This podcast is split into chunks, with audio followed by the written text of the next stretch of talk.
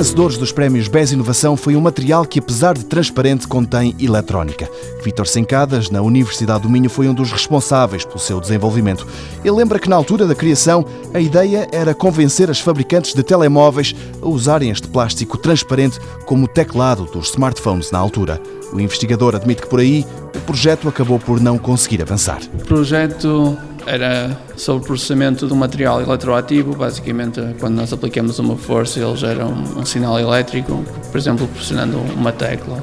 A ideia inicial era processar para telemóveis, contudo o mercado entrou em recessão, que é o que nós temos visto. Então o que nós fizemos foi encontrar um outro nicho de mercado que nos pudesse pelo menos autossustentar nestes últimos dois, três anos. Dos teclados dos smartphones que, entretanto, passaram a ser touchscreen, este projeto gravitou para outros lados, por exemplo, para a segurança. O que fizemos em parceria com outra empresa foi desenvolver um protótipo que agora estamos a implementar nas primeiras casas, digamos assim, que é em vidros estruturais, colocar uh, uns sensores anti-roubo. A vantagem destes vidros é que quando se coloca, por exemplo, uma janela, ele já tem lá dentro o próprio sensor, ou seja, se o ladrão tentar entrar, basta pressionar o vidro e o alarme detecta. E, ao contrário dos alarmes convencionais, primeiro parte o vidro e depois eh, o assaltante entra e há aquele gap em que nós suprimimos completamente.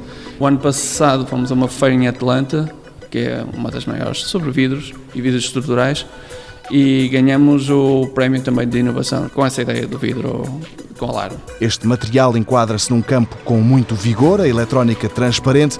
Um exemplo de outra aplicação desta tecnologia é embutir num vidro um interruptor invisível capaz de acender ou desligar uma lâmpada.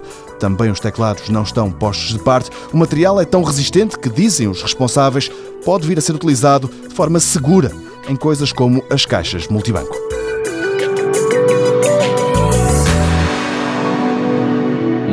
Novo, um programa do Concurso Nacional de Inovação BSTSF.